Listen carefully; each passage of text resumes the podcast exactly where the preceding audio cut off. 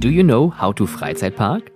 Hallo, ich bin Stefan Burian. Zusammen mit meinen Gästen gewähre ich dir hier in diesem Podcast einen Einblick hinter die Kulissen der Freizeitattraktion. In verschiedensten Attraktionen weltweit konnte ich mir in den letzten 15 Jahren eine großartige Expertise aufbauen, die ich aus den Bereichen Operations, HR und Entertainment mit euch teilen möchte. Möchtest du neben den hier zu hörenden Insights weitere Hilfestellungen? Mit meinem Amusement Business Support helfe ich deinem Team und dir ein nachhaltiges Erlebnis für MitarbeiterInnen und Gäste zu schaffen. Mehr zu meinem Service erfährst du unter www.stefanburian.com oder direkt per Mail an contact@stefanburian.com. Bleibt auf dem neuesten Stand und abonniert diesen Podcast gerne auf Spotify und iTunes und folgt mir gerne auf Instagram at howtofreizeitpark, auf Twitter at howtofreizeit.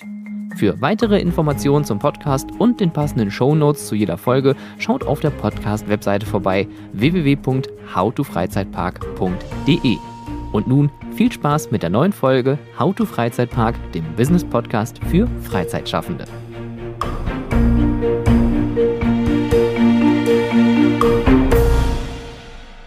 Ich freue mich unglaublich, dass ich mal wieder einen weiblichen Gast hier begrüßen darf äh, zum dritten Mal in Folge.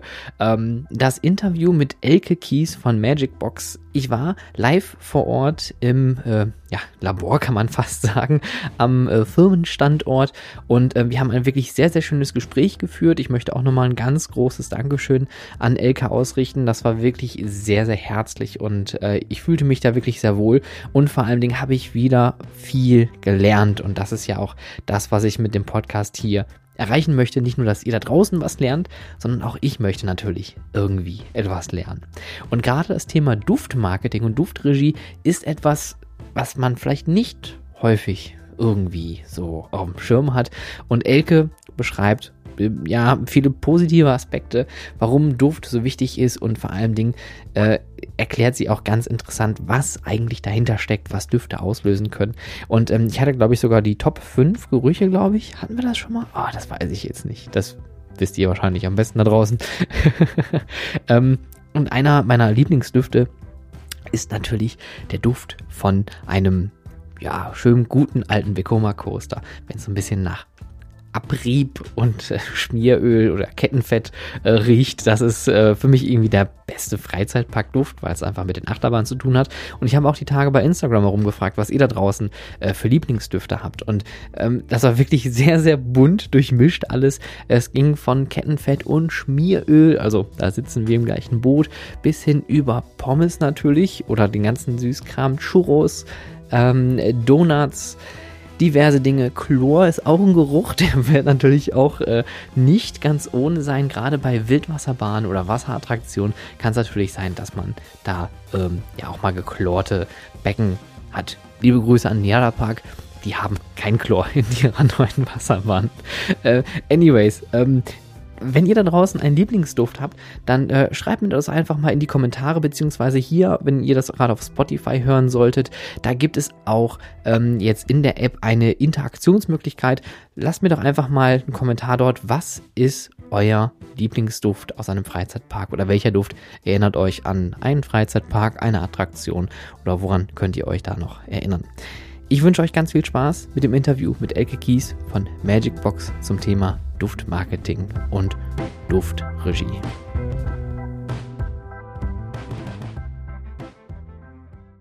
Ich würde mal fast behaupten, ich bin für diese Aufnahme heute so ein bisschen meiner Nase gefolgt. Ich habe mir auf dem Hinweg tatsächlich ganz viele doofe Wortspiele überlegt, aber ich versuche es zu minimieren oder minimal zu halten wie möglich. Ich bin heute nämlich ins ich glaube, 35 Kilometer entfernte Neuss gereist. Und äh, hier ist eine Firma, von der ihr wahrscheinlich noch nie gehört habt, die ihr aber schon mal wahrgenommen habt. Denn das Ganze dreht sich heute hier um das Thema Düfte. Und dafür bin ich heute bei Magic Box in Neuss und ich spreche heute mit der Inhaberin Elke Kies. Hallo Elke. Ich grüße dich. Willkommen in Neuss. ja, danke. Im weltberühmten Neuss. Genau. Ich habe schon gerade gesagt, das erste Mal in Neuss und äh, wir sitzen hier in einem äh, Industrie- oder Gewerbegebiet. Das ist, glaube ich, ein Industriegebiet hier. Ja, ist schon eine Industrie mit mit viel Gestank. Mit viel Gestank.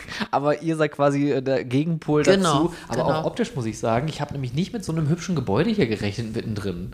Ja, das ist halt das alte das alte äh, Haus vom Stahlbaron. Also insofern. Du hast den wohl duftesten Job der Welt, könnte man fast behaupten. Ja, also ich habe da schon Glück gehabt. Weitestgehend. Erzähl doch mal für die Leute, die Magic Box da draußen noch nie gehört haben, was ist Magic Box und was macht ihr? Wir haben uns der Erlebniskommunikation für die Sinne verschrieben und zwar insbesondere der olfaktorischen. Also alles, was wir tun, hat irgendwie mit Riechwahrnehmung, Raumklima hinsichtlich Gerüchen und ähm, auch Düften als Effekten in Fahrgeschäften oder Escape Rooms und so weiter zu tun.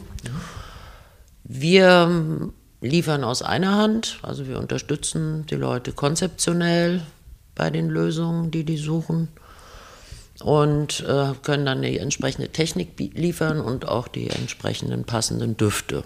Das geht dann teilweise auch bis zur Kreation von Düften, die ich mache, so im Sinne von thematischer Komposition.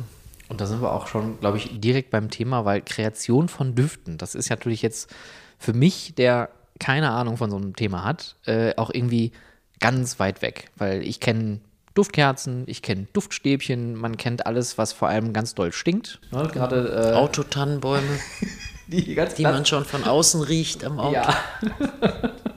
Und dann gibt es dann aber auch noch irgendwie äh, dieses Duftmarketing ja auch bei, äh, wenn wir beim Thema Auto mal bleiben, ja auch dieser Neuwagenduft, der ist ja auch irgendwie konzipiert, der ist ja so nicht echt. Da hat sich ja jemand hingesetzt und gesagt, mein Neuwagen, der riecht aber bei Porsche oder bei Mercedes vielleicht so und so. Wie, wie kommt man darauf, ins Duftmarketing einzusteigen?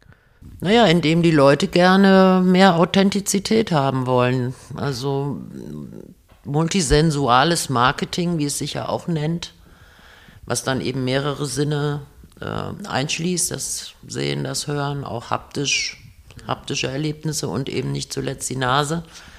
Das hat ja eigentlich in den 90er Jahren oder um die Jahrtausendwende das erste Mal so richtig Fahrt aufgenommen. Ja. Vielleicht abgesehen von eben Freizeitparks und insbesondere Disney in Amerika, die waren, glaube ich, schon ein bisschen früher unterwegs. Aber ähm, so für uns in Deutschland war das eigentlich dann der Zeitpunkt, wo das Einzug hielt, auch in den Handel, Verkaufsförderung über Düfte. In dem Kontext haben wir eigentlich auch begonnen, dass wir gesagt haben, okay, wir wollen für alle Sinne Kommunikation entwickeln, nicht so eine Frontalbeschallung oder so etwas. Und äh, haben dann, weil ich schon immer sehr viel mit, mit ähm, ätherischen Ölen zu tun hatte oder auch mit Tee, Kräuter sammeln, so das ist so mein, mein Background gewesen, schon von Kindesbeinen an. Mhm. Und ich habe auch eine starke Prägung gehabt durch eine mehrjährige Aufenthalte in Asien, wo du eben diese Präsenz von Düften durch die feuchtwarme äh, Luft ganz anders erlebst als hier und die ja auch in ihrer Kultur ganz anders nochmal damit umgehen. Also Räucherungen aller Art findest du in Indien und so. Und äh, durch diese Prägung war, lag mir das einfach nahe. Es hat dann ein bisschen gedauert, bis wir eine wirklich ausgefeilte Technik zum Teil selber entwickelt haben, zum Teil auch ein, ein vorhandenes Patent übernommen haben, ausgebaut haben und dann da so reingewachsen sind. Zunächst mehr so über Events.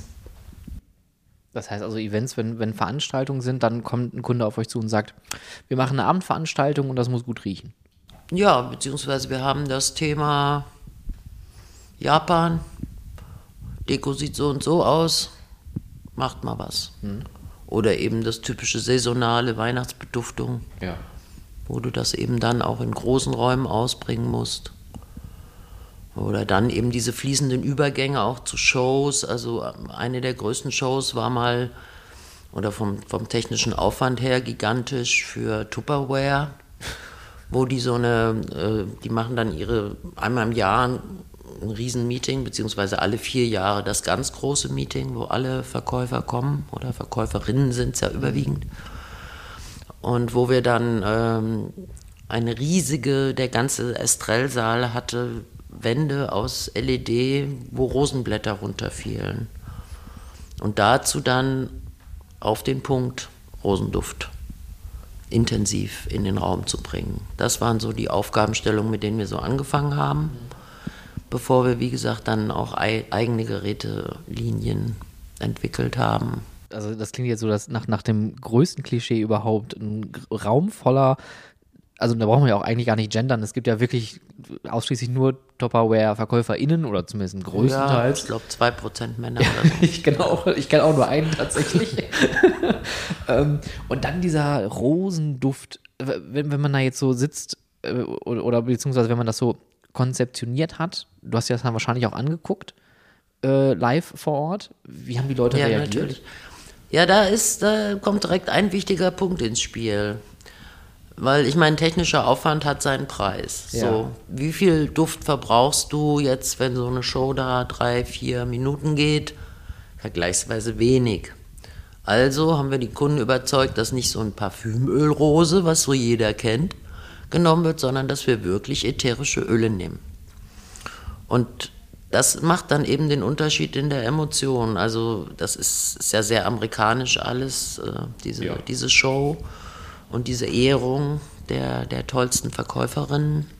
Und dann kam eben in diese aufgeheizte Stimmung dieses Bild der Rosenblätter und dieser echte Rosenduft. Und da fing die Hälfte der Leute auf der Bühne an zu heulen. Oh. Weil das geht dir einfach ans Herz. Ja. Na? Und das hättest du mit einem Parfümöl so nicht erreicht, glaube ich. Also dieses natürlich künstlich ist vielleicht eins, wo wir uns von vielen anderen Firmen unterscheiden jede Menge. Es gab auch mal so einen Boom nach dem Parfüm, nach dem Film ging das eigentlich los, dieser Markt in Deutschland, ja, ist ohne Quatsch. So. Aber und, das ist ja eigentlich voll der schreckliche Film, ne? Also, ich meine. Ja, aber es geht um das Thema des Riechens. Klar. Und äh, das hat dann eben neben, früher waren es Marketingchefinnen, die sich darum gekümmert haben, um das Thema. Und plötzlich waren die Chefs auch auf der Agenda. Ja. Na, die Männer haben das früher nicht verstehen wollen. Und äh, also da war schon ein Geschlechtsunterschied, den ich heute nicht mehr so deutlich wahrnehme, weil eben Männer da ja insgesamt aufgeholt haben. Mhm. Männer kochen, Männer haben Wein, Wein, äh, machen Weintrainings und so weiter. Also das Benutzen der Nase ist bei Männern sehr nach vorne gekommen in den letzten Jahren. ähm, früher, naja, das hat man oft dann auch beim typischen Außendienst Rasierwasser gerochen, dass sie da nicht so trainiert waren. Ähm, es ist halt, äh, ja, tatsächlich so, dass dann ein Boom kam und äh, dann natürlich auch Duft, sogenannte äh, Duftfirmen ähm, wie Pilze aus dem Boden gesprossen sind und dann oft mit so Konzepten, ähm, ja, quasi, ich vermiete dir eine Maschine und du bestellst einmal im Monat den Duft, also so wie CWS das auch macht ja, in ihren genau. Klos. Und äh, das ist ein Festpreis. Ja, das ist für mich überhaupt nicht nachvollziehbar, die ich halt aus dieser Naturwelt komme. Natürliche Düfte, ätherische Öle. Weil du hast total unterschiedliche Preise. Das wäre überhaupt kein wirkliches Geschäftsmodell, wenn du mit solchen Stoffen arbeitest. Und es ist auch heute noch so, dass auch unsere Themenmischung, je nachdem, was da drin ist, haben wir unterschiedliche Preise. Weil ich will ja weder den Kunden irgendwie benachteiligen noch uns selbst. Ja. Ähm, also, also das ist dann ein faires Konzept, sage ich mal, und die Technik hat ihren Preis und also genau. so setzt sich das dann zusammen. Ne? Ja. Genau, also im Endeffekt nicht so wie, du schon sagtest, irgendwie, du gehst in den Laden, hast da irgendwie zehn Öle stehen, die kosten alle irgendwie 5 Euro, genau. weil das ist der klassische Duft. Irgendein Parfüm, genau. Krempel, ja. Und, und ihr äh, mischt aber halt noch selber an, braucht dafür Zutaten und die haben genau, entsprechende Preise. Genau, genau. Du hattest jetzt gesagt, ähm, später kamen die Freizeitparks erst dazu, das Thema Freizeit. Äh, wie fing das denn an, dass ihr euch da äh, in das Thema reingearbeitet habt? Es fing in der Tat an, dass der Europapark sich gemeldet hat und fürs Duftkino einen Partner ah. gesucht hat. Ja. Die hatten uns, da hatten wir sogar mal einen kleinen Artikel hier, glaube ich, in der IHK-Zeitung. und das, äh, darüber sind die irgendwie auf uns gestoßen, wenn ich mich recht entsinne. Ja, und dann war das der Beginn, dieses Kino auszustatten. Das war, glaube ich, 2006 oder 2007 oder so. Mhm.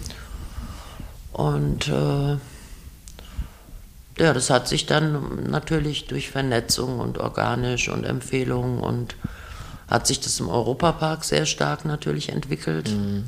Hier noch eine Attraktion, da noch eine Attraktion mit Duft. Mittlerweile ist es ein quasi Standard.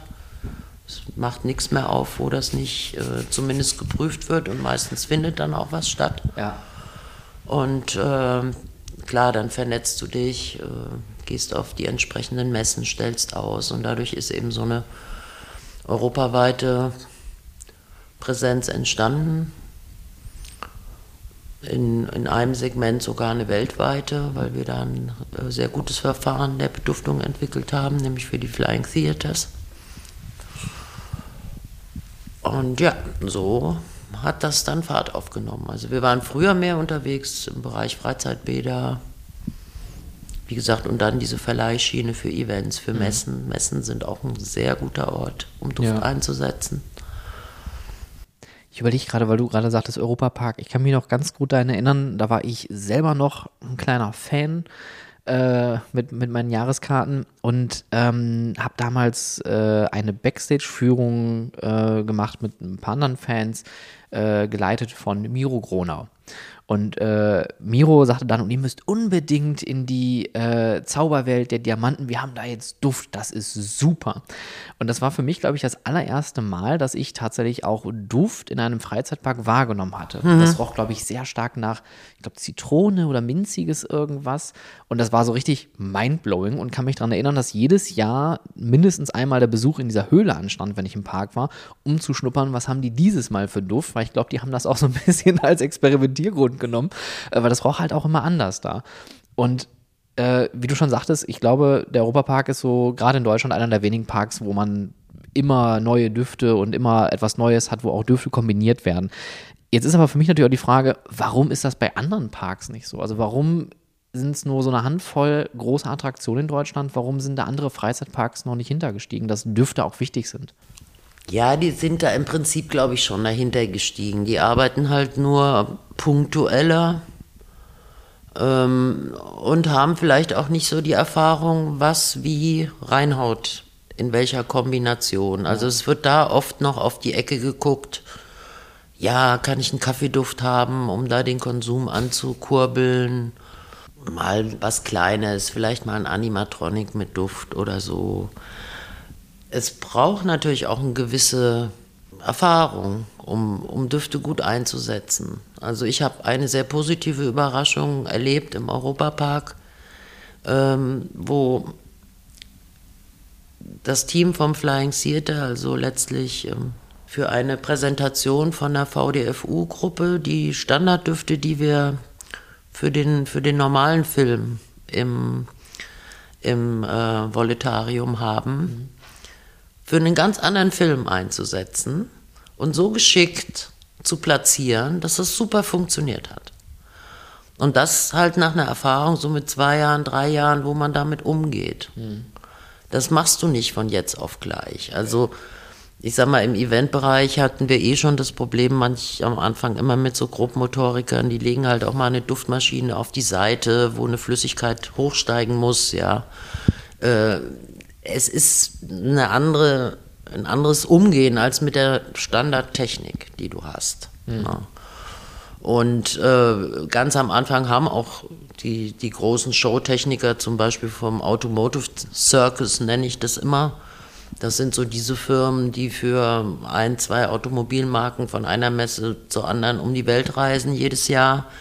Und wo eben das auch mal eine Zeit lang sehr gehypt war, mit Düften zu arbeiten sei das Audi, sei das Mercedes, sei das BMW, ganz egal.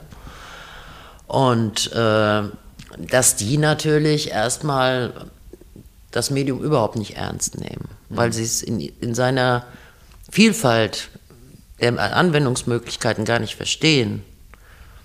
Also äh, die haben da ihre riesen Mischpulte für ihr Licht und was weiß ja. ich für tausend, äh, jetzt die ganze Digitalisierung noch, ich kann mittlerweile auch nicht mehr so richtig folgen, was da in der AV-Technik alles passiert. Aber der Duft ist da nie dabei. Ja. Weil die keinen Plan haben. Wie, wie sie das, also du hast immer einzelne Individuen, die aufgrund ihrer Disposition, dass sie halt es lieben, gute Gerüche oder spannende Gerüche wahrzunehmen, die sich dann da reinhängen. Und das hast du auf sowohl auf auch, wie gesagt, Duftmarketing ist ja auch immer noch ein Thema. Parks ist ja das eine, Ja. wo das mehr das Erlebnis ist, als jetzt, äh, aber letztlich hat es ja auch einen Marketing-Effekt. Klar. Ähm, aber da hast du eben auch in Unternehmen, hast du jemand, der mag Düfte. Ja. Oder so ein Herr Stolz, Senior, der lauter Supermärkte rund um die, um die Ostsee hat und auf der IAPA-Messe in Göteborg aufschlägt, sich auf den Stand setzt und sagt, ich will kaufen, weil wir ballern immer auf Messen die Düfte die Gänge runter, um die Leute anzulocken. Und den haben wir voll angelockt. Und dann war der da, der wollte eigentlich ein Kinderkarussell kaufen und dann hat er sich entschieden, er will überall Duft haben. und das ist halt so typisch. Also du hast Individuen, die das verstehen, die das umsetzen wollen und, und dann machen und tun. Du hast es immer nach wie vor, glaube ich, nicht auf allen Checklisten, obwohl das was ist, was ich seit 20 Jahren predige. Das Thema Riechen gehört auf jede Checkliste. Ja. Sei das ein Fahrgeschäft, sei das ein Event, sei das eine Messe, sei das, dass ich in der Location was mache. Ich meine, hier, du bist ja auch im, im Ruhrgebiet. Du kennst ja diese ganzen tollen Industrielocations, wo das alles super aussieht auf Fotos und du weißt, wie es da riecht auf Events. Und wenn ich mit weißen Hussen was mache und mache mit dem Geruch nichts, dann passt irgendwas nicht aus meiner Sicht. ne? Das stimmt. Wenn da die, die alte Ölpampe irgendwie immer noch in der Luft ist. Und so, so schlimm ist das jetzt aber auch nicht mehr. Ja, es gibt solche und solche Orte. Also ich habe schon welche erlebt und ich, wie gesagt, es gibt auch immer wieder Agenturen, die kommen und sagen, Hilfe, wir müssen was machen. Ja. Das ist sonst jetzt nicht, oder gerade wenn es dann ein Konzept ist, was weiß ich, alles blüht auf oder so heißt das Konzept. Ja. Da kannst du nicht mit Altöl kommen, da blüht nichts auf. Ne? Und ich sag mal, da kommt ja dann ein Aspekt noch mit rein, äh, nämlich dieses ewige Thema der Nachhaltigkeit. Willst du jetzt Abertonnen von Dekoration machen? Okay, in einem Park wird das gebaut und das steht ein paar Jahre. Beim Event stellt sich ja nochmal ganz anders dar. Ja. Dann lieber ein bisschen weniger zum Gucken, aber ein, ein, ein, ein Geruch, Geruchskonzept. Ja. ja, wo du das Thema eben über die Nase erfährst, weil das merkst du dir eh viel besser. Ja. Du brauchst drei Berührungspunkte mit diesem Duft und du hast, du ordnest ihn zu.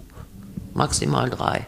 Das ist ja auch dieses ähm, Phänomen, was man hat, wenn man so ein, so ein Winterblues hat und man schmiert sich dann mit Sonnencreme oder Sonnenmilch ein. Hab weil ich man, noch nie gemacht, aber das ist eine Nee. witzige Idee.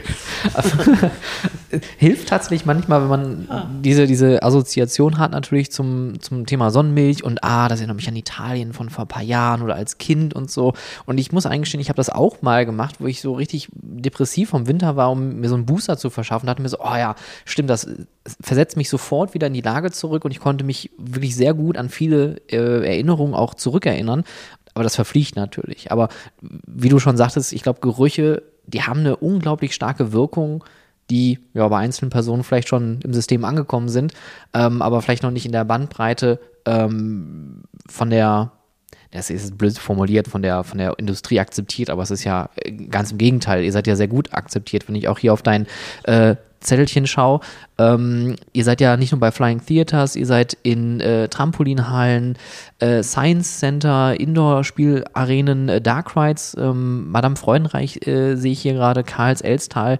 Ähm, das ist vielleicht ein guter äh, Anknüpfpunkt, denn ich frage mich immer, wie kommt so ein Geruch zustande? Wenn jetzt, wenn jetzt ein Europapark zu dir ankommt und sagt, hör mal, wir haben jetzt hier so einen Dark Ride, da ist äh, was mit Dinosauriern und wir brauchen den Duft Misthaufen. Wie geht man da vor? Also es ist ja nicht so, dass ich alles ausschließlich äh, komplett selber komponiere. Ja. Ich meine, mir sind mittlerweile durchaus äh, die Komponenten bekannt, die in so Misthaufen sind. Als wir mit Misthaufen anfingen, auch für andere Events, eigentlich der erste, der Misthaufen wollte, war das Klimahaus in Bremerhaven. Die haben nämlich äh, in, in ihrem, da gibt es ja eine Reise um die Erde. Top-Empfehlung übrigens. Ja. Super Ding. Ja. Bauen auch jetzt gerade einen neuen Bereich übrigens ne, Oh. zum Thema Klimakatastrophen. Deadline weiß ich jetzt nicht genau, aber da tut sich auch wieder was. Jedenfalls ähm, gibt es da ja die Reise entlang des achten Längengrades um die Erde, eben durch diese verschiedenen Klimazonen, die eben auch dann Räume sind, die im Klimahaus auch tatsächlich diese unterschiedlichen Temperaturen haben. Also da ist ja klimatechnisch ein Wahnsinnsaufwand gemacht Oh ja. worden in, dieser, in diesem Science Center. Und du startest in Bremerhaven und kommst als erstes in die Schweiz. Und da riecht es eigentlich so nach frischem Gras. Und dann gibt es aber eine Stelle, da gucken zwei so Kuhärsche aus der Wand. die Wand ist also vertikal, Wiese und zwei halbe Kuh hint Kuhhälften, die hinteren Hälften gucken raus und das ist eine Melkstation. Da kannst du dich hinsetzen, da kannst du Kühe melken, mitkriegen, wie sich das anfühlt, die zu melken und die erklären dir auch ein bisschen was, worauf es ankommt. Naja, und die eine, die pupst. Und das ist der Misthaufen gewesen, der erste Einsatz vom Misthaufen. Ich glaube 2007 oder so haben die aufgemacht damals. Und ich muss ganz ehrlich gestehen, im Szenograph von, von äh, vom Klimahaus war das unheimlich wichtig mit diesem Kuhfurz. Ne? Und ich habe mir gedacht, hm, wie kommt das, dass ihm das so wichtig ist? Und wir waren dann tatsächlich mal im März zum, zum Automobilsalon in Genf in der Schweiz und waren dann auch mal in so einem ländlichen Gebiet und haben festgestellt, ja, es das ist das, was auf den Postkarten nicht rumkommt. Dieses Land stinkt. stinkt, also saisonal zumindest, ja, ja, weil im Winter dann die Gülle steht dann schon bis zum Rand. Die wird ja erst dann später ausgebracht, dann stinkt es nochmal richtig und dann beruhigt sich das Ganze. Aber das war, das musste dazu, diese, diese Misthaufenkiste. Ja. Ne? Nein, also wie gesagt, es gibt eine Menge Stinkstoffe synthetischer Art, es gibt auch ein paar Naturstinkstoffe, gar keine Frage. Und ähm, ja, da sind wir, glaube ich, bei einem wichtigen Punkt. Dieser Kuhpups, der ist halt A, temporär. Du riechst den zwei, drei Atemzüge und dann ist er weg. Mhm. Und der verbreitet sich auch nicht über den ganzen Raum. Also, wenngleich das eben authentisch wäre zu gewissen Dings, aber man kann halt den Menschen, also, ich sag mal, Gestank auf Dauer in einem großen Raum zuzumuten, ja. ist nicht schlau. Das verdirbt den Leuten dann unter Umständen sowas von die Laune. Ja. Und wenn du halt so einen punktuellen Pups da hast und die Kinder schreien und der Papa sagt, hahaha, ja, so riecht's bei den Kühen, dann ist es fein. Das Gehirn hat was gelernt und es reicht. Ja. Mehr muss man gar nicht machen mit diesen Negativsachen.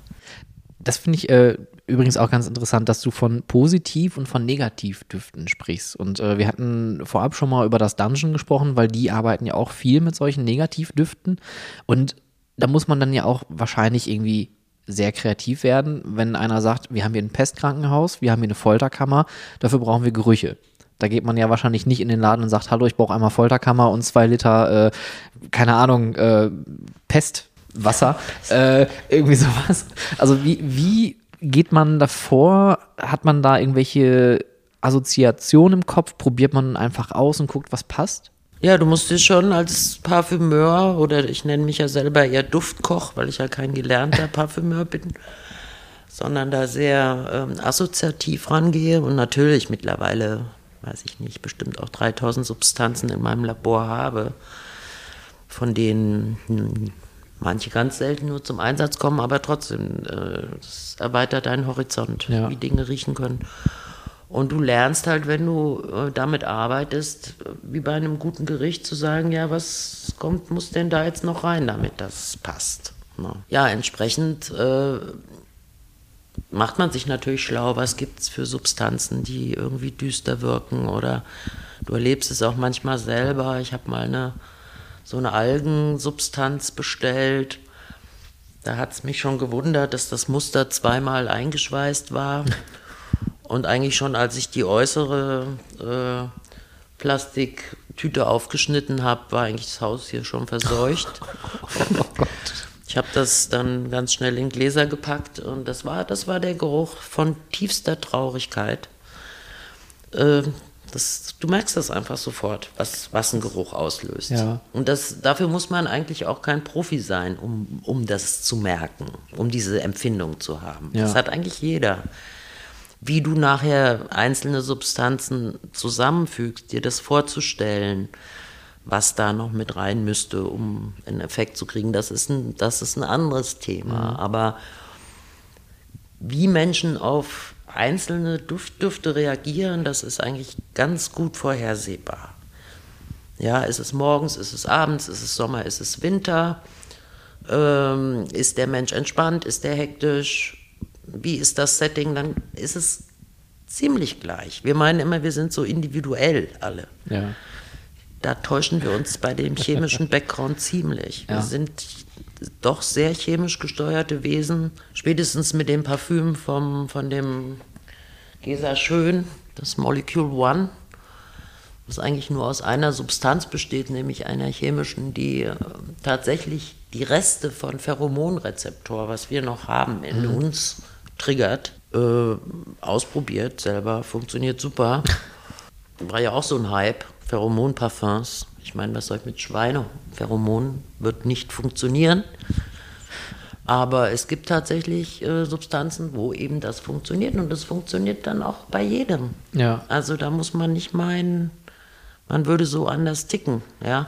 Dann gibt es natürlich viel kulturelle Geschichten, dann gibt es die, die soziale Komponente. Da gab es auch mal eine schöne Studie in den 90ern, dass eben jetzt Frauen mit guter Bildung und äh, einem gewissen Alter eben tatsächlich so einen leichten Duft bevorzugen, der wie ein bisschen frische Luft aus dem Wald ist. Wohingegen die, die Prollfrau, die da in so einem verstunkenen Mietshaus wohnt, die will den Raumlufterfrischer, ne, der halt dir richtig um die Ohren geht Volle und um die Nase geht. Ja. Und das, also wenn, und wenn du das alles nachher zusammenbringst in deinem Kopf, dann weißt du eigentlich in etwa, was du machen musst. Ja.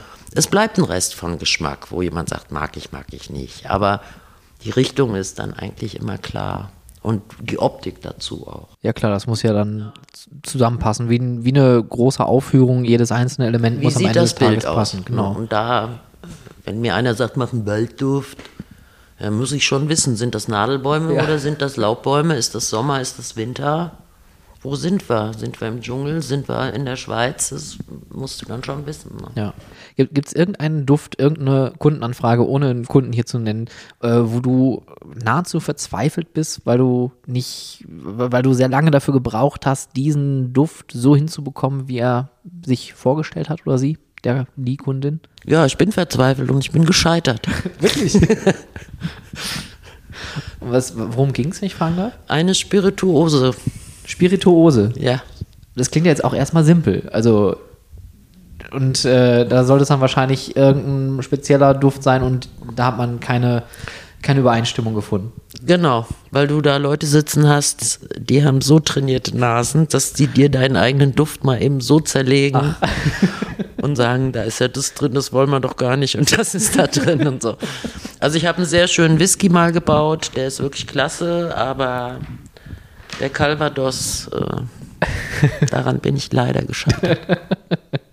Gibt es denn äh, irgendwo so einen Duft, wo du sagst, das ist der außergewöhnlichste Duft, den ihr im Sortiment habt oder den du jemals kreieren musstest? Neben Pest und äh, Misthaufen? Ja, ich habe jetzt zuletzt einen Umami-Duft kreiert fürs Adrenalin. Das ist ja Umami. die neue, neue Attraktion am Europapark, sage ich mal. Genau. Und Umami ist, die, ist diese vierte Geschmacksrichtung. Ne? Und der ist sehr schön geworden, finde ich. Kam auch gut an, kommt gut an. Kam gut an, also bei den Entscheidern kommt gut an beim Publikum. Und ähm, also das ist schon was Außergewöhnliches. Und ich meine, vieles, gerade auch äh, Düfte rund ums Essen zu kreieren, was wir relativ, äh, ist eine relativ häufige Aufgabe. Also zum Beispiel äh, haben wir auch eine Agentur, mit der wir arbeiten, die machen viele, ähm, wie heißen die immer, solche Naturstationen. Also zum Beispiel Spreewald gibt es dann so ein Zentrum, wo du eben mehr über den Spreewald lernen kannst. Und die haben sehr viel immer mit Duft schon mit uns zusammen gemacht. Und da haben wir dann für den Spreewald auch, du riechst die Spreewaldgurken, du riechst das Leinöl, du riechst den Meerrettich. Und jetzt geh mal auf den Markt und sag, du möchtest den Duft von Leinöl. Also, mm. das sind halt alles so Geschichten, wo dir auch Parfümeure sagen, nee, das geht ja gar nicht. Aber es geht. Ja. Das ist halt ein anderes Konzept, ein anderer Ansatz. Es geht eben sehr viel mehr, als man denkt. Das wäre nämlich jetzt meine nächste Frage gewesen. Wo sind denn die Limiti Limitationen beim Thema Duft? Außer natürlich den Raum so zuzuballern, dass die Leute nachher alle umkippen. Äh, Was meinst du mit Limitationen? Ja, also in der Duftkreation, also gibt es da irgendwelche Grenzen, wo du sagst, ähm, es, es gibt einfach gewisse Stoffe, die lassen sich nicht nachbilden oder die kann man nur imitieren? Ja, was, was wirklich gar nicht geht, ist Röstaromen. Also wenn du jetzt einen Barbecue-Duft hast, haben Ja. wir auch gemacht für die Expo Shanghai 2010. Da wurde nämlich Barbecue als deutsches Kulturgut vorgestellt. Okay. ähm, jedenfalls äh, war sehr lecker der Duft, aber der Grill ist kalt. Uns Ja. hat auch mal äh, ein Unternehmen ein Brathühnchen gemacht. War auch lecker, war aber aus dem Kühlschrank. Also du kriegst die Wärme nicht rüber. Du kriegst die nicht rüber beim Brötchen, beim den ganzen, die ganze Gebäckriege, Bratenriege. Die Wärme kriegst du nicht rüber. Dieses typische Röstaroma. Ach krass. Ne? Das ist ein Limit. Und was damit in gewisser Weise zusammenhängt, aber doch nochmal wieder auch was anderes ist, ist das Thema Kaffee. Weil Kaffee ist ja eine unglaublich komplexe Geschichte. Der hat 600 verschiedene Moleküle, so ein, so ein Kaffeeduft. Also jetzt vom echten Kaffee. Vermischt sich aber dann ganz komisch mit der Umgebung. Also wenn du jetzt Werbung machen willst, echt für Kaffee zum Trinken, über Duft ist schwierig. Da, Ja. kommt, da machst du ihn wirklich lieber selbst, du malst ihn, du brühst ihn oder whatever. Ähm, wenn du weiße Ware, Kaffeemaschine damit bewerben willst, okay, das geht gerade so. Und wir haben so einen Kaffee, den nennen wir immer so à la Starbucks, wo halt auch ein bisschen Aromasüße mit drin ist und so weiter. Der ist dann auch stabil mit der Luft drumrum. Ja. Aber wenn du, es gibt natürlich echte Kaffeeextrakte, ganz natürliche äh, Dinge, aber du weißt nie, was für eine Verbindung die mit der Umgebung dann eingehen. Also es geht meistens, Geht schief. geht schief oder ist, ist, wie sagt man, unbefriedigend. Ne? Ich habe das, glaube ich, schon mal irgendwo auch wahrgenommen, in irgendeiner Freizeitattraktion. Da hatten die auch in einem Café mit diesem Duft gearbeitet. Also ich gehe mal davon aus, weil das roch nicht nach gemahlenem oder frisch gemachten Kaffee, sondern es roch irgendwie so nach Plastik. Ja, es wird so sauer oder holzig oder also es verliert jedenfalls den, den charakteristischen Duft, auf den wir auch alle anspringen, wenn wir Ja. Kaffee mögen. Ne? Genau. Also ich, ich habe es natürlich, ich habe einen guten Vergleich, weil ich fahre nämlich jeden Tag äh, in Mülheim an der Ruhr an einer Kaffeerösterei vorbei und da riecht das natürlich fantastisch jeden Tag. Äh, aber wenn man das dann in so einer, naja, in so einer künstlichen Umgebung dann plötzlich Ja. wahrnimmt, ohne vielleicht auch nachher zu riechen oder zu, oder zu sehen, wahrzunehmen, dass da überhaupt Kaffee ist, ähm, dann kommt das irgendwie falsch. Ja, also Platz das vor. sind wie gesagt so zwei Einschränkungen, die ich wirklich äh, machen würde. Oder die nicht nur ich mache, die auch. Also Profi-Parfümeure sagen das auch. Es gibt Ja. kein Röstaroma parfümeurisch. Jetzt, jetzt bin ich mal ganz naiv. Jetzt sagst du, da fehlt die Wärme. Kann ich den Raum nicht einfach heiß machen? also das funktioniert nicht. Also man, das reicht nicht aus, um den Kopf zu triggern, sondern da ist wirklich, weil das Aroma so speziell ist, man kriegt das einfach nicht Genau, irgendwie genau. vertragen. Da wird irgendwas anderes noch getriggert, außer den einfachen Riechzellen. ja. was, was eben im Verbund damit ist. Es gibt eine dritte Geschichte, wo man auch immer Einschränkungen machen muss und sagen, nicht so einfach. Ähm, ist tatsächlich alles, was rund um das Thema Ozean stattfindet. Interessant. Weil da bist du eben entweder ganz schnell, wie mit dieser Algensubstanz, wo ich sage, das war pure Trauer, als ich das Päckchen aufgemacht habe. Habe mich dann auch mal rumgehört bei anderen Parfümeuren, die sagten, ja, ja, Verdünnung 1 zu 1000, muss man damit arbeiten. Auf keinen Fall höher. Okay, war dann klar. ähm, da bist du eben, schnell bei dem, wo du sagst, uh, ah, brackig, fies und so. Oder du bist auf der anderen Seite, wo du sagst, Klostein. Ja. Ne, es gibt ja unglaublich viele Reinigungspflege, sonst was Produkte, die mit, mit Ocean dem Titel Breeze. Ocean, ja, ja, Ja, ja. Und wo wir ja auch alle wissen, womit das zu tun hat, nämlich nicht mit Ocean. Mm, In der Raumbeduftung, wenn man eben so Düfte dann doch einigermaßen hinkriegt, ist der Erfolg immer insofern mäßig, weil die Leute noch was erwarten, was eben nicht passiert. Wenn du ans Meer gehst, ist die Luft ionisiert und du nimmst viel mehr Sauerstoff auf und dadurch kriegst du diesen Flash. Und du hast das Salz noch auf den Lippen. Ja. Ja. Und das bekommst du alles nicht. Also man könnte theoretisch hingehen und sagen, ich mache eine Beduftung und ich ionisiere die Luft. Dann würde man schon mehr erreichen. Ja. Aber nur durch den Duft allein ist es eben also nicht getan. Ne? Luftqualität ist nicht nur definiert durch ihren Geruch. Luftqualität ist immer definiert, auch durch Schadstoffe, die drin sind, das, was wir ständig mhm. ausatmen oder was irgendwie emittiert wird von sonst welchen Möbeln, Dingen. Ja. Luftqualität definiert sich außerdem über die Luftfeuchte. Das ist für die Beduftung auch ein ganz wichtiger Punkt. Wenn du nämlich eine Luft hast, die unter 20 Prozent oder für 25, 20 Prozent relativer Luftfeuchtigkeit geht, riechst du nichts mehr. Warum ist das so? Wir haben Schleim in unserer Nase, Calciumschleim, und der ist total wichtig. Der ist wie das Stromkabel zum Gehirn. Also die chemischen Reize docken an deiner, gehen in deine Nase, docken an den Riechzellen an. Und wenn da aber nicht Kalziumschleim ist, sondern die Nase pupse trocken ist, wird die Information nicht ins Gehirn geliefert. Ja. Irgendwann, wenn du dann sagst, so mehr Duft, dann fangen die Leute irgendwann an zu husten, aber sie riechen es trotzdem nicht, ja. weil das ein ganz wichtiger Signalweg ist. Einfach. Ja. Mein Gott, also jetzt haben wir Chemie, wir haben Biologie, äh, wir haben äh, Erlebnisökonomie hier, also ja. wir haben alles heute hier drin. Genau, schon ein bisschen Medizin, ja, Riechsinn. Es wird auch, glaube ich, gleich noch ein bisschen technisch, weil Vielleicht da haben wir gleich noch das Paarungsverhalten, aber gut, das lassen wir heute, machen wir nächstes Mal. da gibt es wahrscheinlich auch irgendwelche speziellen Düfte für. Gibt's auch nette Anekdoten. Aber wir bleiben jetzt erstmal hier genau, straight to the, to the subject. Ähm, was mich aber noch interessiert ist, weil das haben wir jetzt, glaube ich, noch nicht besprochen, ist der technische Aspekt. Ähm, du hattest ja vorhin schon gesagt, bei dieser Veranstaltung mit Tupperware, da habt ihr mit einer ähm, Beduftungsanlage für einen Raum gearbeitet. Aber ihr habt ja noch deutlich mehr Geräte genau gesagt, hier mit stehen. 10 für 3000 Entschuldigung, Quadratmeter. Entschuldigung, mit 10 Geräten habt ihr gearbeitet. Aber hier stehen jetzt eine Handvoll Geräte in verschiedenster Größe. Ähm, ich sehe große schwarze Boxen mit eurem äh, orangenen äh, Trademark, würde ich mal fast sagen, und eurem Namen drauf. Der Air Enhancer RLT 100 Eco. Genau. Was ist ein Air Enhancer? Air Enhancer ist ein Luftverbesserer. Ein Enhancement ist eine Anreicherung, Verbesserung. Ne? Mhm. Und wir verbessern eben die Luft mit diesen Geräten. Diese RLT äh, steht für Raumlufttechnik. Das ist die Abkürzung für Lüftungs- und Klimaanlagen.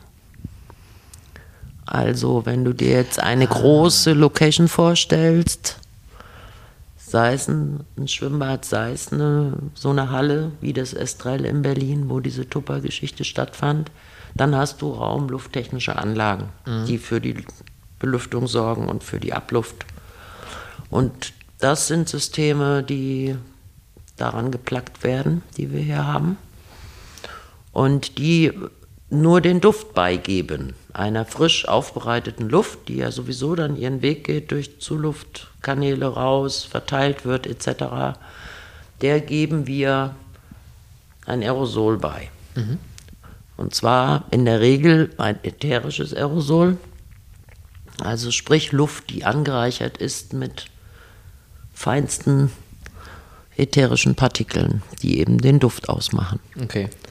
Das heißt also, ihr ergänzt ein bestehendes System, um dann äh, die Dufterlebnisse dann, äh, dann ja. zuzuschalten, sozusagen. Ich ja. finde das nämlich ganz äh, interessant, äh, dass wir genau jetzt über diese Apparate sprechen, weil ich glaube, ein großes Phänomen, was, äh, oder was heißt großes Phänomen? Ich glaube eher ein großes Missverständnis, was ich auch äh, selber damals leider habe kennenlernen müssen. Man kann nicht einfach irgendeinen Raum beduften mit Fingerschnippen. Fingerschnippen oder mit irgendwelchen Sprühgeräten, die man vielleicht noch an der Wand klebt und die dann alle halbe Stunde da. Genau, so die Fußböden voll sabbern. Das war ein ganz schlechtes Learning damals. Wir sind ganz schön auf die Nase gefallen. Es gab auch leider Beschwerden von den Besuchern, weil das so komisch gerochen hat, verständlicherweise. Oder auch, dass nichts passiert ist, weil der Duft wurde abgegeben von diesem Gerät und der war sofort weg, weil wir natürlich auch eine Umluftanlage haben, die die frische Luft oder die, die dreckige Luft absaugt und dann die neue hinzufügt. Aber ihr macht das ja genau auf dem richtigen Wege. Die frische Luft, die reinkommt, wird gleichzeitig enhanced, verbessert mit euren Düften, damit der Raum äh, auch tatsächlich nachher diesen Duft annehmen kann. Davon durchströmt wird, genau. Ja. Also es ist, deswegen müssen wir auch bei jedem Event oder so fragen, habt ihr einen Lüftungsplan für uns? Weil sonst sagst du, okay, wir stellen da die Maschine hin, wenn das jetzt portable Maschinen sind, die haben wir ja auch, die nicht eben fest an Anlagen angeschlossen werden, sondern eine eigene Ventilation haben, um den Duft zu verteilen. Mhm. Das ist nämlich genau der Unterschied von diesem Patent zu diesen Standard 0815 Sprühern, Ja. dass wir außerhalb unserer Geräte haben wir keinen Nebel. Da ist nur noch Luft. Und zwar eine Luft, die weit getragen wird mittels verschiedener technischer Tricks. Ja. Ähm, was wollte ich sagen? Ja, genau, wir brauchen immer diesen Plan, weil sonst sage ich dem Kunden, stell das dahin und es steht direkt unter der Abluft. Haut natürlich nicht hin. Ja. Ne? Also es ist schon, äh, Luft ist ein Medium. Und klar, bei der Schallübertragung ist vielen Leuten da vieles klar, aber bei dem äh, bei der Duftübertragung und Duftausbringung oft dann nicht so. Ne? Jetzt habt ihr diese Air-Enhancer, ihr habt diese mobilen Geräte, die jetzt hier zu meiner Linken stehen. Das sind, äh, sind auch Air Enhancer Standalone, weil wie gesagt, die haben ihre eigene Ventilation hier drin. ja, Na, die werden dann auch dimensioniert, 100 Quadratmeter, 250, 400 und da hinten die dicken Sandbeams, das sind bis 800 Quadratmeter.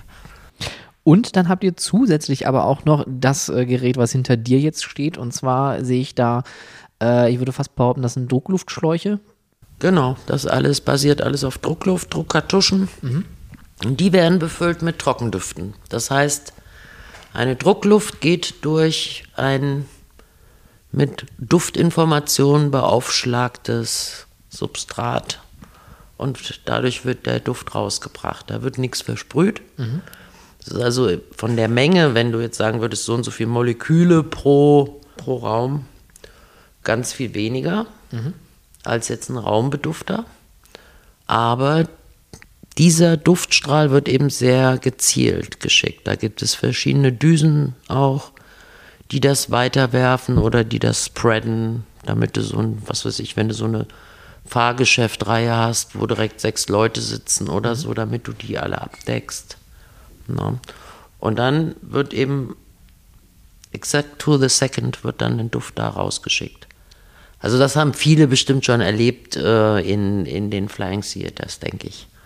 Wenn man, Na. weiß nicht, in, äh, This is Holland habe ich gerade auch gesehen. this is Holland. Genau, man auch fliegt Duft. über das Tulpenfeld ja, und ja, riecht auch das Legoland in Billund hat, Ja. hat ein Flying Theater. Also das ist, äh, sag mal, eine wunderschöne Disziplin für Duft einfach. Okay, das heißt also, das Gerät ist, äh, ich sag mal, dramaturgisch gesehen ein bisschen umfangreicher, weil man einfach zielgenauer die äh, speziellen Düfte abfeuern kann, während der Air Enhancer tatsächlich eher dafür gedacht ist, einen gleichmäßigen Duft irgendwo zu haben. Ja, oder schon Intervalle, aber eben räumlicher gedacht. Ja. Ne, das andere ist punktuell gedacht. Das, ähm, der Dufteffekt, den willst du ja auch vorher nicht riechen. Sonst ist ja die Spannung weg. Das stimmt. Den willst du ja erst riechen, wenn du was entsprechendes siehst. Ne? Das Ja. muss ja irgendwie zusammengehen. Das sind dann Effekte. Das nennen wir wirklich auch Effekte. Da sagt man ja dann auch 4D, 5D, 6D, was weiß ich, die überschlagen sich ja immer mit ihren Kinos da. Es werden immer mehr Ds. Ja, ja, genau. Und davon ist dann das Riechen, also der, die Duftausbringung eins. Und das, deswegen darf das nicht permanent da sein. Das ist immer schlecht. Ja. Na, Duft reinbringen kann jeder. ihn wieder Aber- verschwinden zu lassen, das ist sagen, ja. eigentlich die Kunst. Ne? Oder eben zu dosieren, wie du ihn haben willst.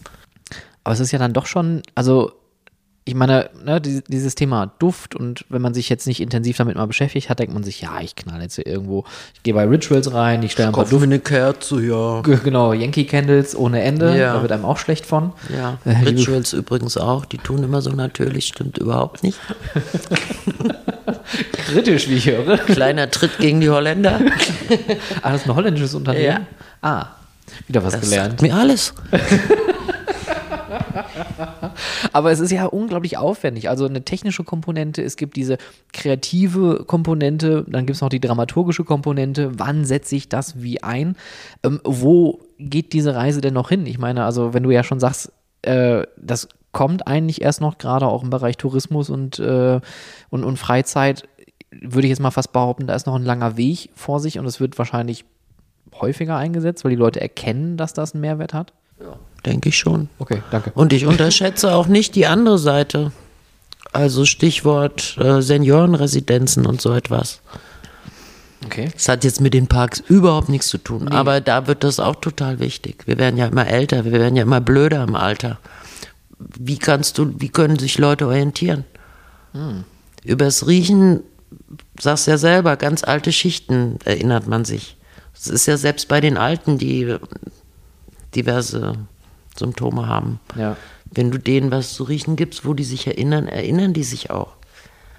Also da ist noch, sind noch sehr viele Ebenen, wo man, wo man das Thema noch äh, mit, mit einbringen kann. Ne? Klasse, da hätte ich jetzt natürlich nicht Und wo das gedacht, eben ja. auch dann über die Spaßfunktion hinausgeht. Ja. Und das ist ja, also das ist das, wo ich immer Ehrfurcht habe vor dem, vor dieser Chemie des Riechens, dass es eben über den Spaßfaktor rausgeht, über den Ekelsfaktor und über den Marketingfaktor. Also gerade das Marketing, das ist so wie beim Eisberg wirklich nur die Spitze. Und da sind eben drunter ganz viele tatsächliche menschliche äh, Dinge, wo man witzigerweise in den 70er Jahren dachte, das würde alles aufhören bei uns, weil wir ja in einer Zivilisation le leben und den Riechsinn nicht mehr brauchen. Ne? Ja. Haben die wirklich gedacht, der würde verschwinden. Das finde ich sehr witzig.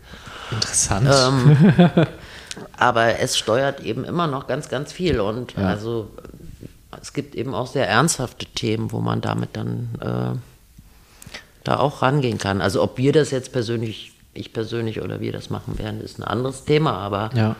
die Potenziale sind halt einfach sehr gewaltig. Ne? Das wäre ja auch ein Riesending für diese ähm, Dörfer für äh, Leute mit Demenz, die ja nachgebaut werden, damit die noch so eine Genau, mit dem Briefkasten und der Bank und dem Bus, Genau. Haltestelle und so weiter. Ja, ja. Ja, oder zur Orientierung im Gebäude.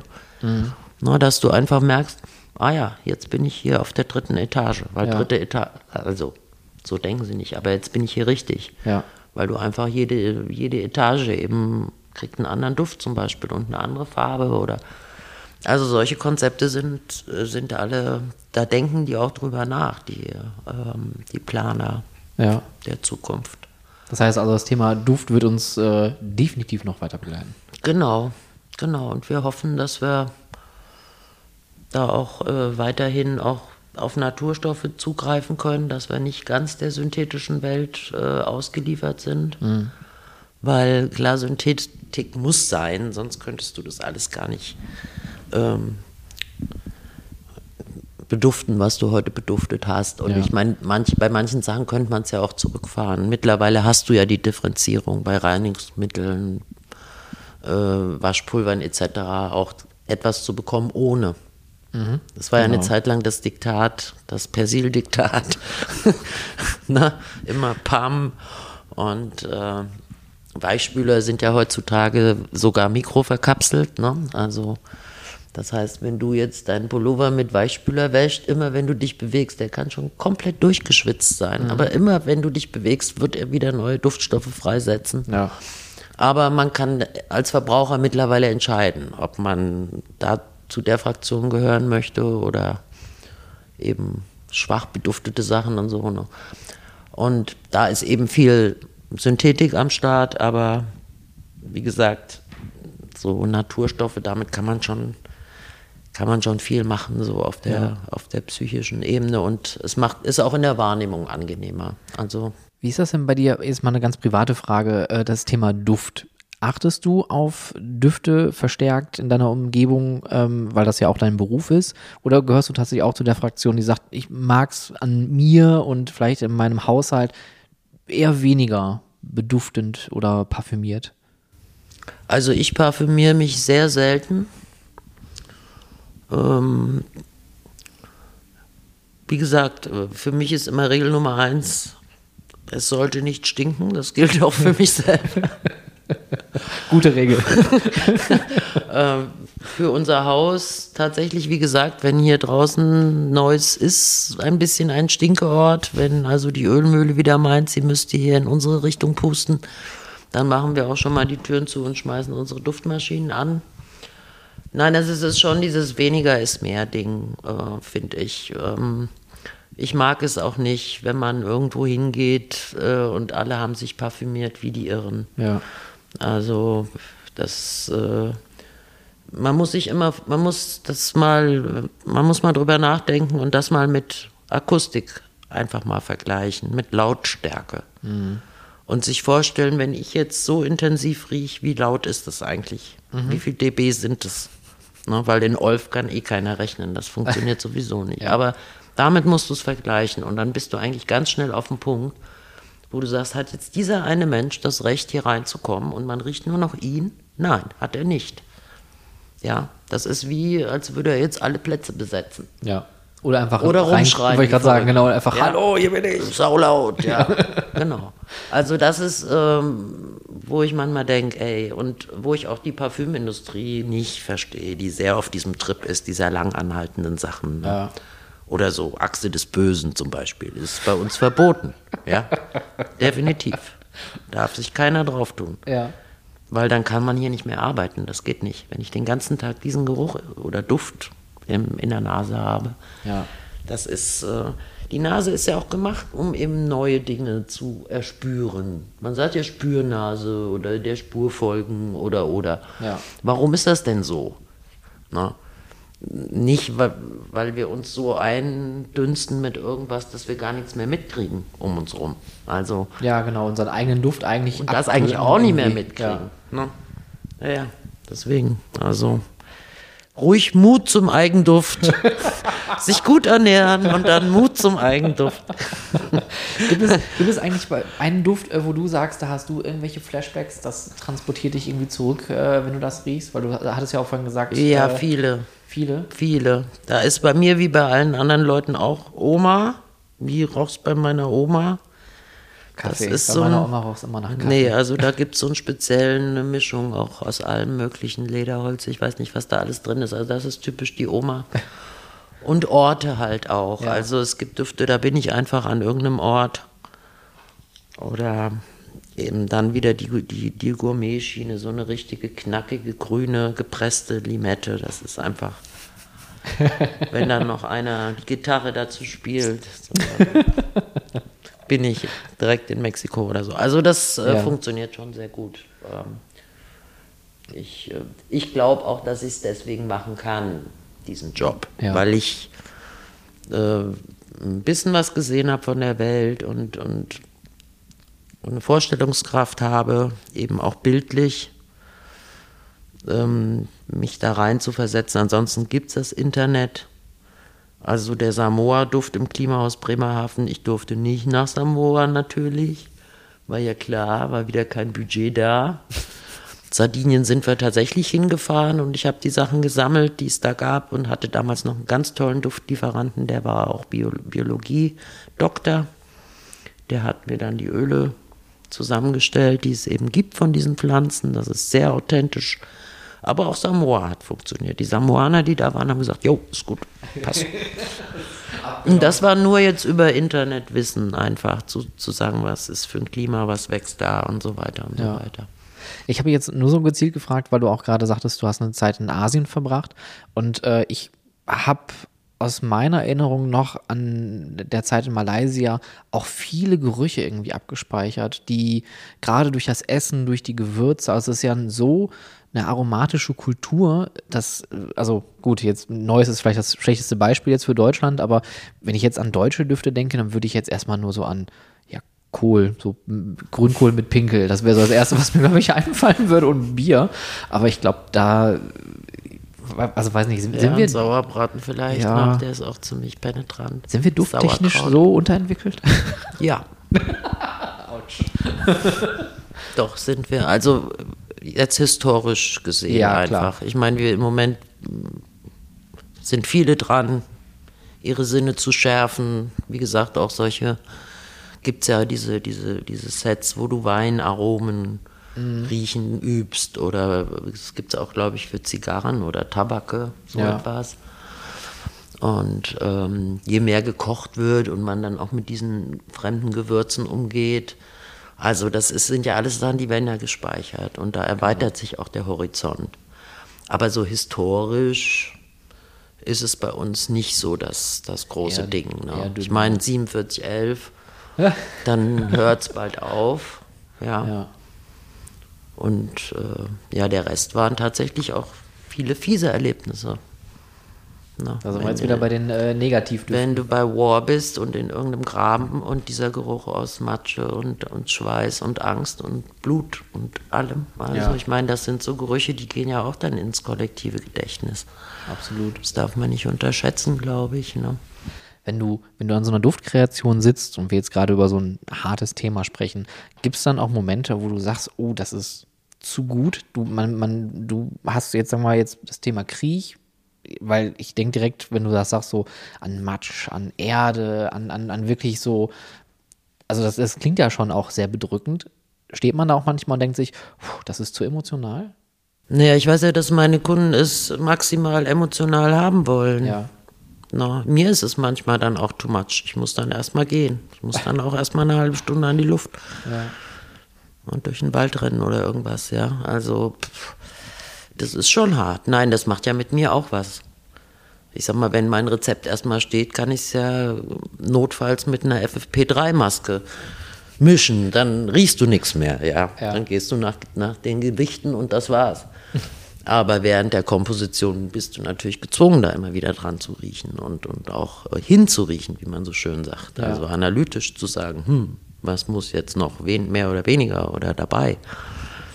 Also das ist schon, äh, und deswegen sind solche Düfte auch schon nicht billig, weil da ist einfach auch Schmerzensgeld dabei. Ja. Ja, sorry, also ich meine, äh, wir hatten auch ein, ein Ding, ähm, das halluzinierst du, wenn du einen Gehirntumor hast. Da habe ich dann auch überlegt, äh, will ich diesen Duft überhaupt bauen oder ist das irgendwie ein schlechtes Omen, wenn man Ja. das macht? Ja. Ähm, also es gibt schon so Grenzbereiche, wo ich sage, äh, muss es wirklich sein und ähm, vor allem nicht jetzt irgendwie gleich zehn verschiedene fiese Sachen, sondern wenn dann bitte so ein Spannungsbogen auch, dass auch mal wieder Hoffnung zwischendurch entsteht Ja. quasi, ne? Also das ist, ähm, wir haben auch ähm, diesen einen Dark, ähm, da heißt der Dark Park, der Escape Room in Holland. Also der hat auch viele fiese Sachen, aber er hat dann eben drei wunderschöne Sachen auch dabei. Und das ist wichtig. Dass man Dass- also dass nicht die ganze eben- Zeit so ja. gedrückt wird, sondern Ja. auch einfach mal Ja. sich erholen kann. Ja, genau. Ja, wie bei einer guten Achterbahn eigentlich, wo man auch einen Moment hat zum Verschnaufen, um das genießen zu können, danach direkt wieder in den Abgrund geschickt zu werden. Am besten tatsächlich auch mit etwas, was jetzt äh, eigentlich ganz schön ist. Ne? Ja. Ähm, wir haben jetzt ja äh, viel über verschiedenste äh, Aspekte des Duftmarketings gesprochen, auch über das ähm, ähm, Beduften selbst, auch den technischen Aspekt. Und ich muss auch gerade sagen, wir haben eine kurze Pause gerade eingelegt. Ähm, wir hatten hier einen Duftautomaten ausprobiert und, äh, Entschuldigung, einen Air-Enhancer, Duftautomaten. Jetzt rede ich schon wie so ein Retailer, der keine Ahnung hat, was er hier tut. Ähm, und man kommt in den Raum rein und es riecht nach äh, nach, nach Gewürzen ähm, irgendwie recht frisch. Ich habe direkt die, die Verbindung zum Spa gehabt. Äh, was war das gerade nochmal, was du da reingefüllt hattest? Ähm, India Lime, India Lime. eine Mischung von Limette und Kardamom und Ingwer und ein bisschen Magnolie. Sehr, sehr angenehm. Also ich äh, habe Lust, mir ein Handtuch rumzuschmeißen und zu entspannen. Sauna-Outfit. Ähm, aber du hast auch äh, hier nochmal so eine äh, Liste mit äh, Themengerüchen und ähm, es ist unfassbar erstaunlich. Erstmal ist diese äh, Liste nicht nur sehr, sehr lang, sondern geht auch von so Dingen, die man vermuten würde, wie Apfel und Pfirsich oder auch ein, eine Feuerstelle, Lebkuchen, okay, das wären noch so Dinge, wo ich gesagt hätte, alles klar, das äh, klingt plausibel. Dann gibt es aber noch so Sachen wie Pferd. Oder Kerosin. Ich habe auch gerade hier noch gelesen, äh, wo war das? Ähm, genau, äh, die, die Folterkammer, die hatten wir ja auch schon. Äh, oder Vulkan. Wie riecht denn ein Vulkan? Naja, schweflig, ver verbrannt. Entschuldigung, dass ich jetzt aber darüber spreche. Aber was ist denn bitte Shit Special D? Das ist eine Sorte Shit, die wir haben. Also wir haben verschiedene Exkremente und das ist eine spezielle, ziemlich heftige Sorte. Gut, dann äh, gehe ich doch lieber wieder zurück auf Popcorn. Also es ist wirklich, äh, Also für mich spannend sind solche Sachen wie hier Medieval, Mittelalter. oh, Eine Kirche im Mittelalter. Äh, ein römisches Spa. Oder äh, die, die Händler im Mittelalter und wie roch's auf der Ritterburg bei einem Rittermahl. Das finde ich Sachen, die, da habe ich Spaß dran. Ja. Weil die natürlich viele Aspekte dann, also das ist wie, du, wie ein Bild, was du malst. Ja. Ne? Aus, aus äh, typischen Gerüchen. Und zum Beispiel in der Mittelalterkirche hattest du auch Schweine. Also das ist eine ganz witzige Mischung dann. Ja. Na, von diesem, was wir ja kennen, sakralen und Weihrauch geprägten oder so. Oder Weihwasser dominierten und dann aber noch so lustige Tiere plötzlich. Also, oder was auch sehr spannend war, ähm, auch für eine Ausstellung, ISS Docking Duft. Der ist entstanden wirklich nach Astronautenbriefing. Also wie die sagen, wie das riecht, wenn da ein Shuttle andockt. Also, also das Na? heißt, du hast da wirklich dann äh, mit Astronauten gesessen und hast gefragt, hör mal, wie riecht das eigentlich da draußen? Ja, also die, die wollten diesen Duft und haben mir dieses Briefing gegeben. Ja. Ne? Also das sind dann so Sachen, die sind, weil du es auch nicht unbedingt denkst, dass es jetzt nach verbrannten äh, Nüssen riecht und also ganz merkwürdige Ja. Duftbeschreibung. Oder was ja auch interessant ist, dass ähm, sie auch festgestellt haben, äh, dass das Mondgestein riecht auch. Ne?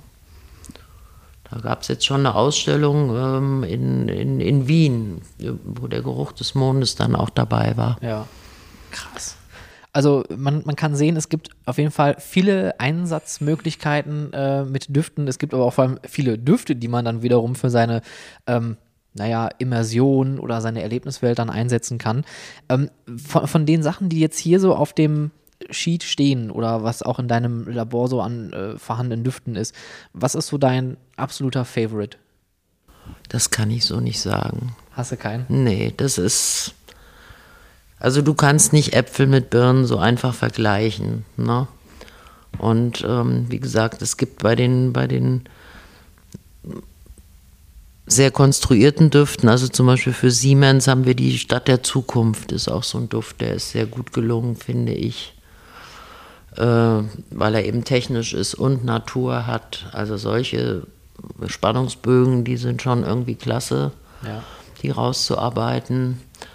Aber dann gibt es natürlich äh, leckere Düfte, die kannst du damit wieder überhaupt nicht vergleichen. Also wie gesagt, der Whisky, den finde ich persönlich auch sehr gut gelungen. Ein Altbier habe ich auch schon mal gemacht, fällt mir auf, das haben wir gar nicht auf der Liste. So ein historisches Bier. Also äh, es, ist, es ist einfach ein ganzer Kosmos und da kannst du nicht sagen, ein Ding nur. Ja. Geht gar nicht. Das, Aber ich sehe auch jedes Mal darüber, wenn du, wenn, äh, wenn du darüber sprichst, also du hast auch eine richtige Leidenschaft für das Thema. Unbedingt. Unbedingt. Ich bin auch der Mensch, der früher immer an den Zeitungen, wenn die kamen, gerochen hat. Oh ja. Und wir waren immer alle der Meinung, die AIT riecht am besten. Wenn ihr mehr wissen wollt über Magic Box, dann könnt ihr auch natürlich äh, auf der Webseite schauen, www.magicbox.de. Da gibt es auch alle weiteren Informationen über die Gerätschaften und natürlich alle Kontaktmöglichkeiten äh, über das Produkt und die Möglichkeiten, die Duftmarketing bieten. Ähm, ja, Elke, an dieser Stelle nochmal ganz, ganz lieben Dank. Immer wieder gern. Schlussbremse, ab in die Station, Bügel auf, das war's. Liebe Freizeitschaffende, diese Fahrt ist nun vorbei. Der Ausgang befindet sich auf der rechten Seite. Vergisst nicht auf dem Weg nach draußen eure Taschen mitzunehmen und diesen Podcast auf iTunes und Spotify sowohl zu bewerten als auch zu abonnieren. Wenn ihr Anmerkungen, Feedback und Themenwünsche habt, dann schreibt mir doch gerne über Instagram at howtofreizeitpark, über Twitter at howtofreizeit oder direkt per Mail an contact at stefanburian.com. Aktuelle Informationen und Shownotes zum Podcast findet ihr auf www.howtofreizeitpark.de. Wenn ich dich neugierig gemacht habe und du das Potenzial deiner Freizeitattraktion für MitarbeiterInnen und Gäste nutzen möchtest, unterstütze ich dich gerne mit meiner Expertise. Mehr zu meinen Dienstleistungen findest du unter www.stefanburian.com und vereinbare direkt einen Termin per Mail unter contact@stefanburian.com. Vielen Dank fürs Zuhören, habt eine hervorragende Woche und bis bald.